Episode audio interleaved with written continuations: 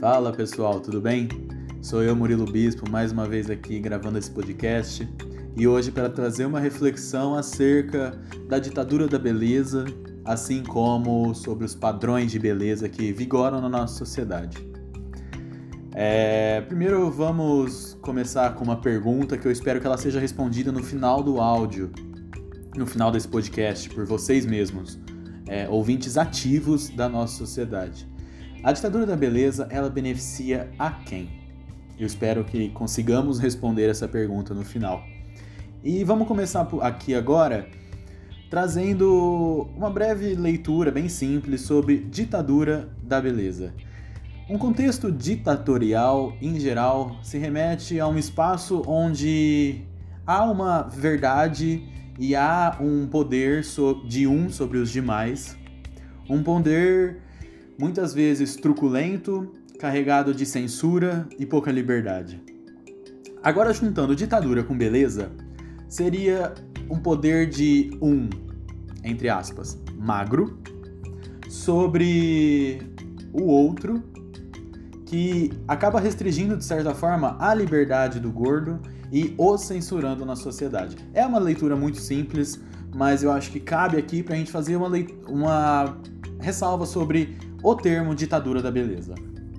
Vamos lá. É, primeiro, eu queria começar trazendo o papel do capital sobre a ditadura da beleza. O capital vende beleza, o capital vende padrão.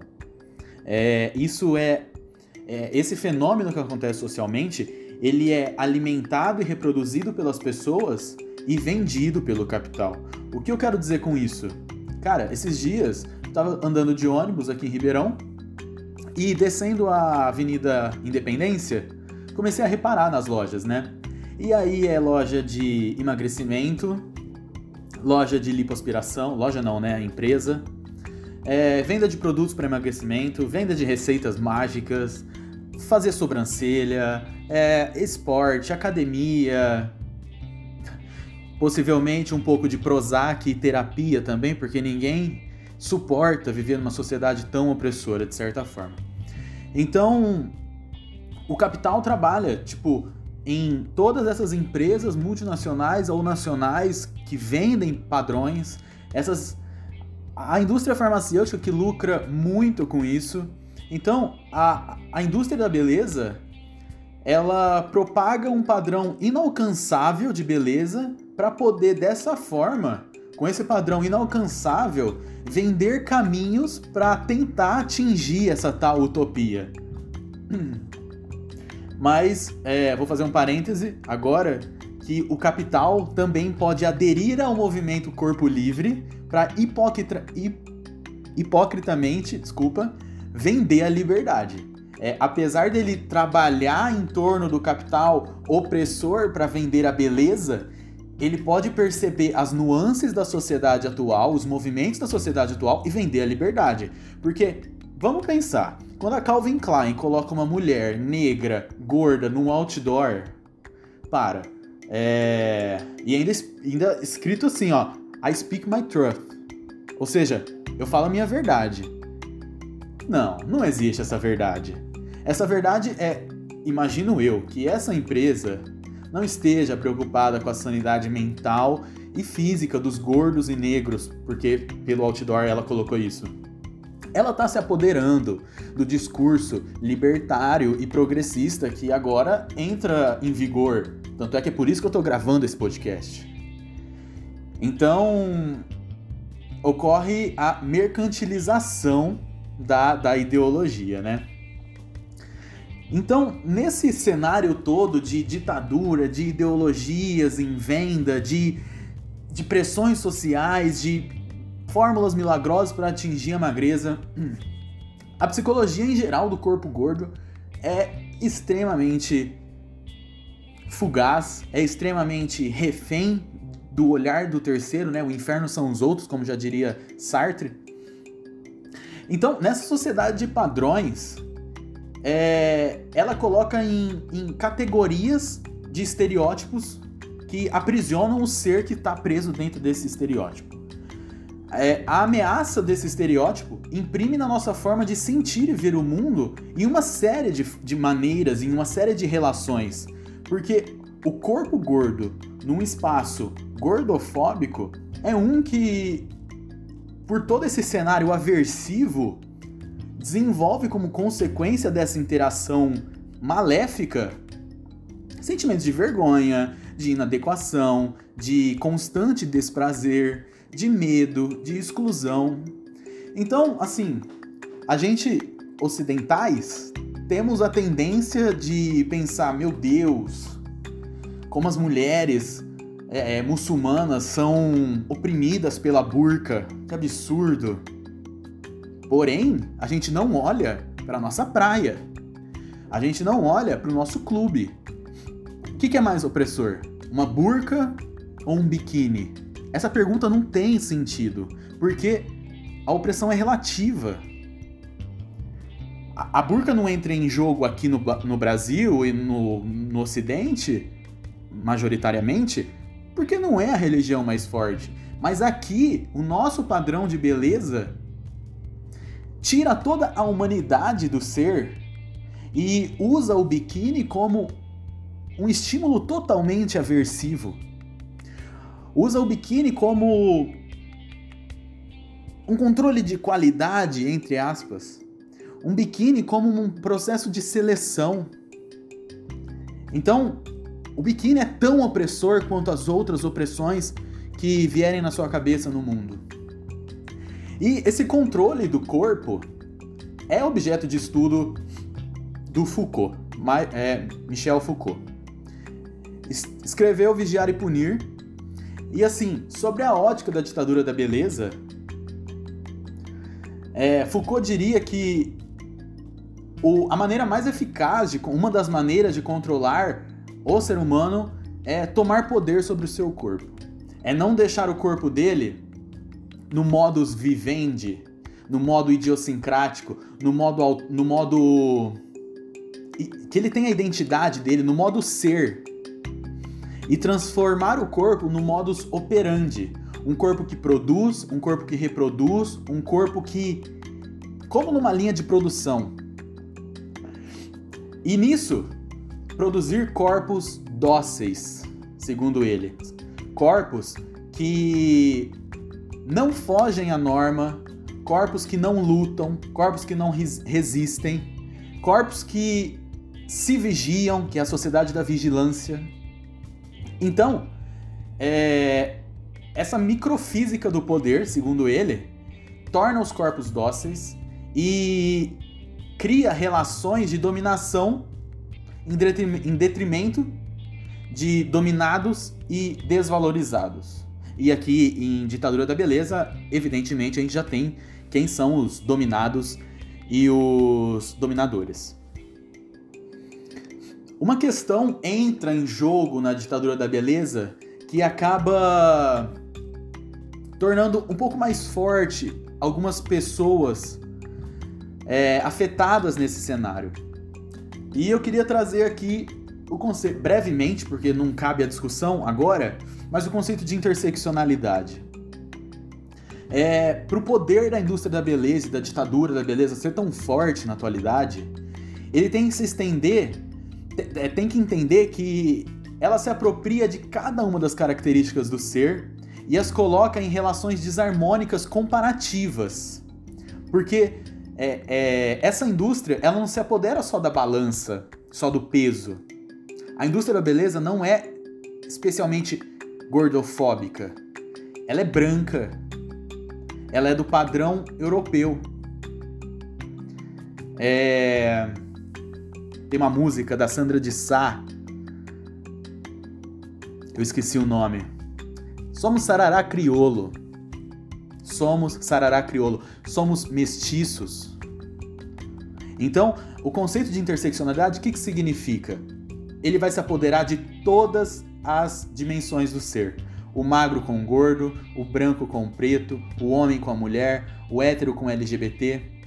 Então, é, essas relações podem gerar seres que ocupam mais de um espaço de desvalorização. o que caracteriza a, a tal interseccionalidade. Tem um filme muito bom, muito bom, recomendo a todos que estiverem ouvindo, chama Preciosa, uma história de esperança. É a ilustração da interseccionalidade.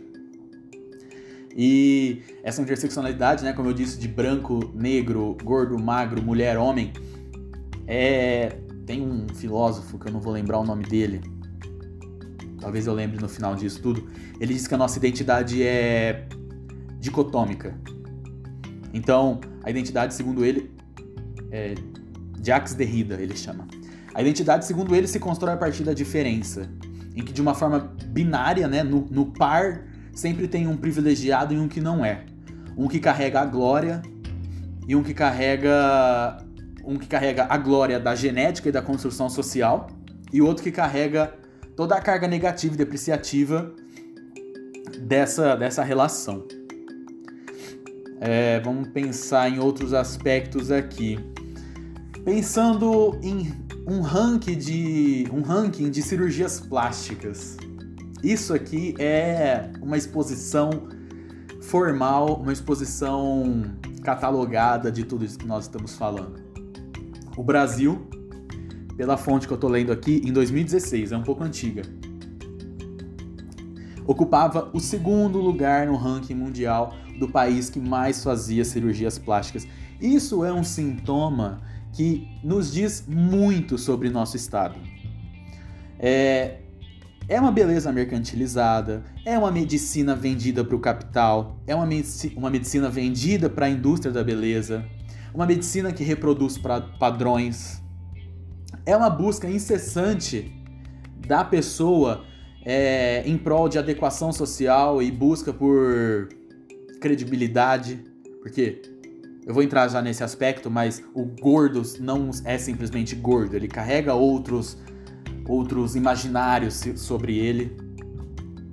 Então, sabe, tem um, é, é, analisar o ranking de cirurgias plásticas é algo que diz muito sobre o país que a gente vive.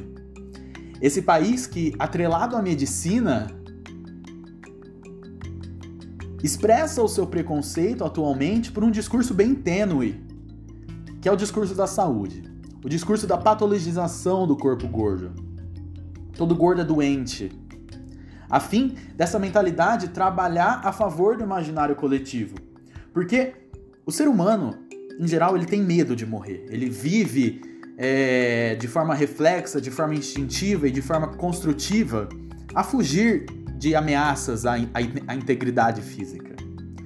E quando a mídia, a sociedade e todas as, as instituições de controle, assim como o capital, coloca um corpo gordo nesse espaço total de patologização, ou seja, nesse espaço total de doença, por esse nosso medo instintivo e de seleção natural de fugir da morte, é o que é doença gera fuga e o que gera e a partir daí repulsa. Tem um texto da Eliane Brum que chama Porca Gorda, que, que diz como nós fugimos do gordo a todo custo. E Nisso, a nossa sociedade, voltando agora, indo um pouco para o que eu já falei de do que o gordo representa é mais do que uma balança. Acho engraçado a dicotomia contraditória que a nossa sociedade cria sobre esses corpos. É... De um lado, né, tem aquele discurso babaca de que todo gordo é engraçado. Ah, um comediante tem que ser gordo. E aí, quando ele faz redução do estômago, perde a graça. E do outro lado, tem que todo gordo é infeliz. Ao meu ver, esse discurso é o mesmo e só muda a situação. Todo gordo é engraçado porque ele faz a piada dele antes que ele jogue pro, pra plateia e a plateia o rechace de uma forma muito violenta. E aí, quando você fala todo gordo é infeliz, trabalha no mesmo lugar essa frase. Porque todo gordo é infeliz diz que toda a existência desse ser é resumida ao seu peso. E é o seu peso que você imprime nele a sua infelicidade. Você é magro para poder falar que o outro é gordo e infeliz. Você luta todo dia contra a sua balança para colocar o outro numa situação de desprivilegiado e você é privilegiado. E nessa, nessa relação de buscar domínio sobre, o corpo dos, sobre os corpos dos outros, tem aqui um paralelo que eu descobri esse ano na faculdade, que eu fiquei extremamente tocado por isso. Pierre Bourdieu é um sociólogo francês que ele diz, abre aspas, o sonho de todo oprimido é se tornar opressor. E aí entra o maravilhoso Paulo Freire, a quem devemos estudar e não renegar nos nossos momentos obscuros que vivemos. Paulo Freire entra e intervém e coloca: quando a educação não é libertadora, o sonho do oprimido é se tornar o opressor. A educação libertadora é a chave, porque é ensinar não é só transferir conhecimento, é criar é, possibilidades para construção e para produção de mais conhecimento. Todos aprendem na, nessa relação de ensinar. Ter contato com o gordo e ter contato com todos o, o, os indivíduos da sociedade faz com que vejamos o outro de uma forma mais próxima, de, de ser humano para ser humano, reconhecendo as diferenças, mas de forma a criar empatia. A educação, a leitura, a arte cria empatia porque nos aproxima, tira o outro do campo de, de, de estranho. Então, a arte, a educação, a escola deve intervir nesse processo de, de criação de um outro igual. Um outro que. Não, igual não. Um outro que, apesar das diferenças. Olha, apesar também não. Um outro que, incluso as diferenças, ele é alguém que merece respeito. Porque não é apesar das diferenças, é incluso as diferenças, porque é pela diferença que marcamos a nossa forma de existir no mundo. A, a ditadura da beleza é como uma linha de produção. Uma linha de produção desumana, uma linha de produção uniforme, uma linha de produção que está cagando para sua integridade. Ela quer reproduzir o padrão, um padrão de poder. Um padrão de poder social, um padrão de poder do capital, um padrão de poder médico, um padrão de poder misógino. E por que, que eu falo padrão de poder misógino? Porque. Misógino não, machista talvez. Porque a ditadura da beleza age sobre todos. Porém, sobre a mulher, é, esse aspecto é mais forte. O homem gordo, tá, entra naquela do comediante que eu disse. Mas a mulher, historicamente, infelizmente, ela tem um corpo que serve. Um corpo que serve homens, um corpo que serve o capital, o corpo que serve a imagem. Isso tem que ser quebrado. Isso tem que ser uma luta diária, porque a ditadura da beleza age sobre a mulher para ser bonito de ver na praia. E isso é ridículo. Isso é, isso é uma catástrofe social. Porque a mulher, como diria Simone de Beauvoir, é, não nasce mulher, torna-se, alguma coisa assim. Não se nasce mulher, torna-se. E torna-se quando você pede para uma menina de 6 anos fechar a perna, porque isso não é jeito de mulher. Torna-se quando ela come um doce e fala: Você não pode engordar, porque é onde você vai arrumar namorado. E aí vai, vai construindo, sabe, essas relações de dominador e dominado, de, de senhor e servo, uma relação que deve ser é, deve haver uma intervenção social de educação de, de, de revolução. Isso não dá para se manter esse processo. E eu vou finalizar com um vídeo da Chimamanda que eu vi o perigo de uma história única. O perigo de uma história única se faz a partir do momento que você reduz um ser humano a uma característica dele. O meu vizinho é pobre. Isso significa o que, segundo o perigo da história única? Eu, eu reduzo toda a existência dele à pobreza. Não me interessa se ele é feliz, se ele tem um bom casamento, se ele. Não me interessa nada disso. Não me interessa se ele é feliz, justamente isso. Ele é escravo da característica é, em desvalorização social. O gordo, antes de tudo, na nossa sociedade é gordo. Porque a nossa sociedade é extremamente gordofóbica. Nossa sociedade é extremamente padronizada. Então, O perigo de uma história única faz com que você anule todas as dimensões e profundidades do ser. O perigo de uma história única é a escravização. Escravização não no sentido literal, mas no sentido metafórico de tornar-se escravo daquilo que a sociedade foge. Ninguém é uma história única. Ninguém. Nós somos muitos. Nós somos profundos e multidimensionais. Então, finalizando aqui esse podcast, eu quero que pensemos até que ponto é saúde, até que ponto é repulsa. Ninguém, ninguém nega os problemas da obesidade. Mas é mais do que isso.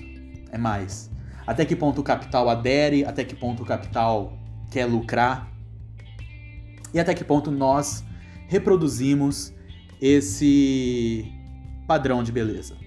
Muito obrigado a todos, espero que a partir daqui saiam reflexões e que a gente consiga responder a quem serve a ditadura da beleza.